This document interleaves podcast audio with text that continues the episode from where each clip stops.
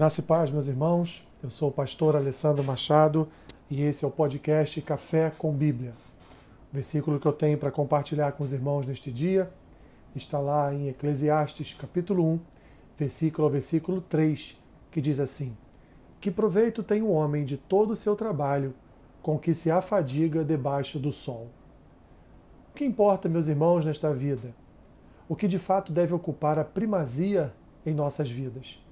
Que tem ocupado os nossos corações? Quais são as causas das nossas maiores preocupações? A quantas andam as nossas agendas com Deus? O que levamos, meus irmãos, desta vida? De nosso trabalho, absolutamente nada. De nossas possessões, absolutamente nada. De nossas vaidades, absolutamente nada. No caixão só cabe um corpo vestido o que desce à cova é um corpo solitário. A única coisa que levamos desta vida para a eternidade é a salvação, e para os ímpios, a perdição eterna. O processo da vida se dá na vivência da obra de Jesus todos os dias. Nossa única e exclusiva preocupação deveria ser não sermos pegos de surpresa no último dia da nossa existência nessa terra. Mas como nos ocupamos intensamente com as questões deste mundo, não é verdade?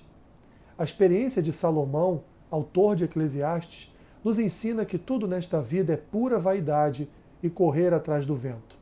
Evidente que é necessário estudar, trabalhar, produzir para o próprio sustento, mas não é isso que ele quer dizer quando aponta para a vaidade em tudo.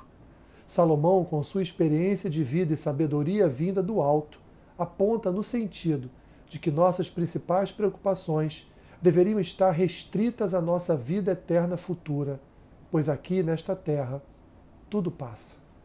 Olhando à nossa volta, não é difícil perceber o quanto somos atolados em preocupações desnecessárias.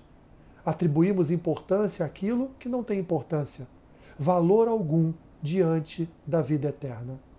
Há uma promessa sobre a Igreja de Cristo que Ele, o Jesus, o nosso Senhor, voltará para resgatar sua noiva e conduzi-la a uma nova realidade de vida na eternidade. Portanto, deixe as preocupações desta vida de lado. Confie que o Autor e Consumador da sua fé está no controle de todas as coisas. Nada foge do centro da sua vontade. Ele cuida do seu povo e não dá motivos para duvidar da sua providência, seja no alimento, seja nas vestes, ou em qualquer outra área das nossas vidas. Desta vida, meus irmãos, só levaremos uma coisa: a salvação.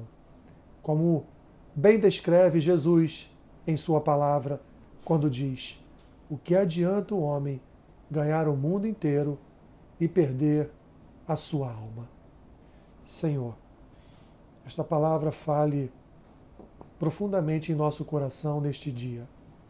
O que eu te peço esta é a oração que eu faço. Em nome de Jesus. Amém. Que Deus te abençoe rica e abundantemente. Amém.